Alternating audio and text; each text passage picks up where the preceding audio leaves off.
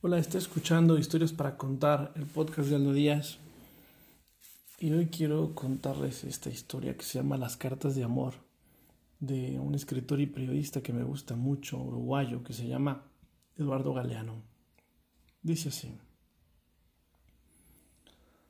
Ellos se conocieron por casualidad, que es como suelen encontrarse los grandes amores, casi siempre por casualidad, por una llamada equivocada, por un encuentro fortuito a ellos lo que les pasó fue que él había quedado en aquel café con una persona que no vino y claro, la vio a ella sentada en la mesa del café radiante, así que, harto de esperar, no se cortó un pelo y dijo, ya que he venido hasta aquí, no puedo desaprovechar esta ocasión.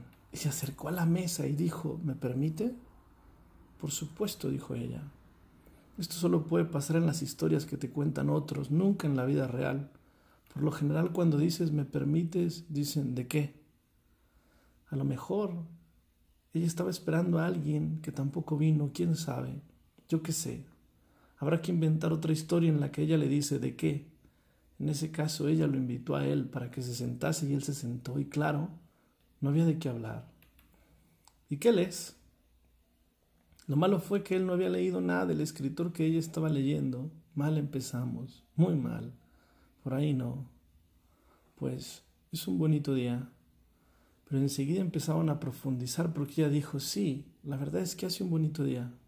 Y aunque no lo hiciera, pero poco a poco él fue venciendo esa timidez que le caracteriza y fueron profundizando.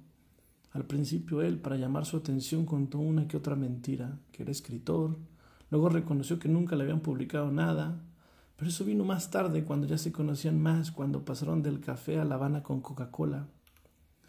Por entonces ya estaba descubriendo que tenían más afinidades de las que pensaban al principio y compartían gustos cinematográficos, y por eso le dijo, oye, ¿y si vamos a ver esta? ¿Has visto La vida en Bella? ¿La vida es bella?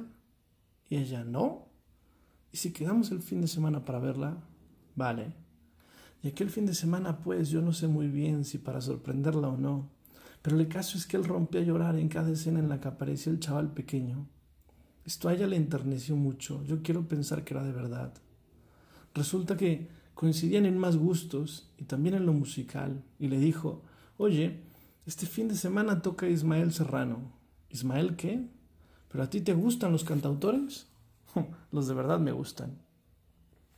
Pero él la convenció a ella y fueron. Cuando él empezó a cantar aquella de vértigo, pues se atrevió a cogerle la mano y poco a poco se fueron inevitablemente enamorando, pero no por esto de Ismael Serrano ni por el vértigo, quizás más por aquello de llorar con la vida es bella. Una mañana él se levanta y al abrir los ojos se da cuenta de que está perdidamente enamorado de ella, y quedaron entonces en aquel café en el que se conocieron por casualidad. Los momentos importantes suelen coincidir casi siempre en los mismos sitios. No estoy muy seguro de lo que acabo de decir, pero es una buena frase. Pero fue en aquel café en donde ella le dijo, ¿sabes? Creo que me tengo que ir durante algún tiempo.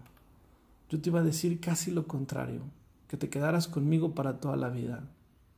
Y ella le dijo, no te preocupes, porque yo estaré esperando el día que vuelva para retomar contigo este camino que emprendimos. Además, cada quince días puntualmente te mandaré una carta en la que te contaré todo lo que he hecho, todo lo que siento, todo lo mucho que te echo de menos, todo lo poco que nos falta para vernos.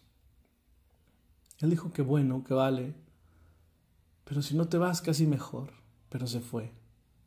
Fue entonces cuando descubrió que aquello no tenía remedio y que estaba perdidamente enamorado, que no había ningún elixir que hiciera que lo olvidase, que no era cierto aquello de que un clavo saca otro clavo, que a veces es cierto que los amores a primera vista existen. Bueno, ¿es que acaso hay otros?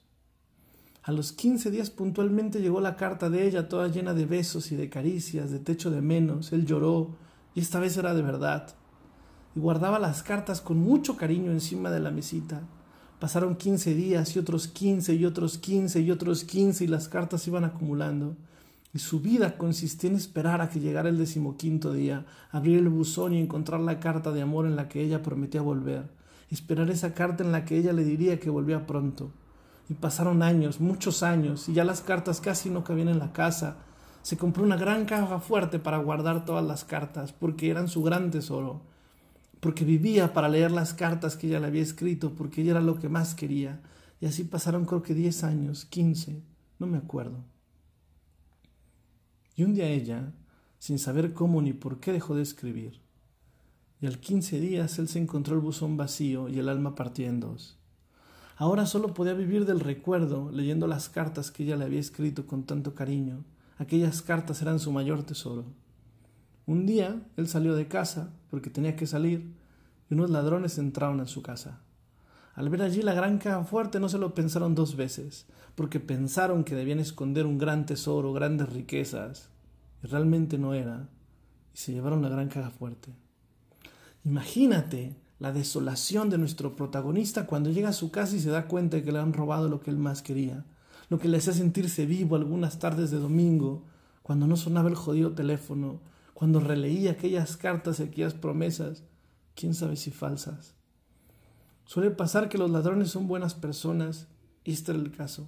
Pero imagínate la cara de los ladrones cuando abren la caja fuerte y se encuentran montones de cartas de amor, declaraciones imposibles.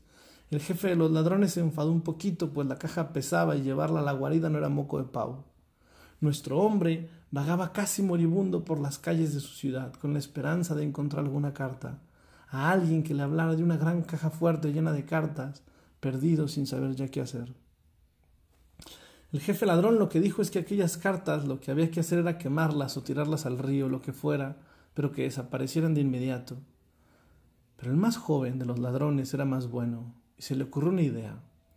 Un día, nuestro hombre llegó a casa después de estar buscando toda la tarde, y al abrir el buzón, adivina lo que se encontró. Una carta. Los ladrones habían decidido mandarle las cartas tal y como ella se las había mandado puntualmente cada quince días por riguroso orden.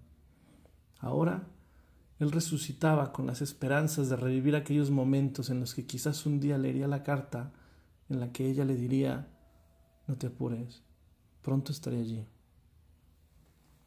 Cartas de amor, Eduardo Galeano, para el recuerdo.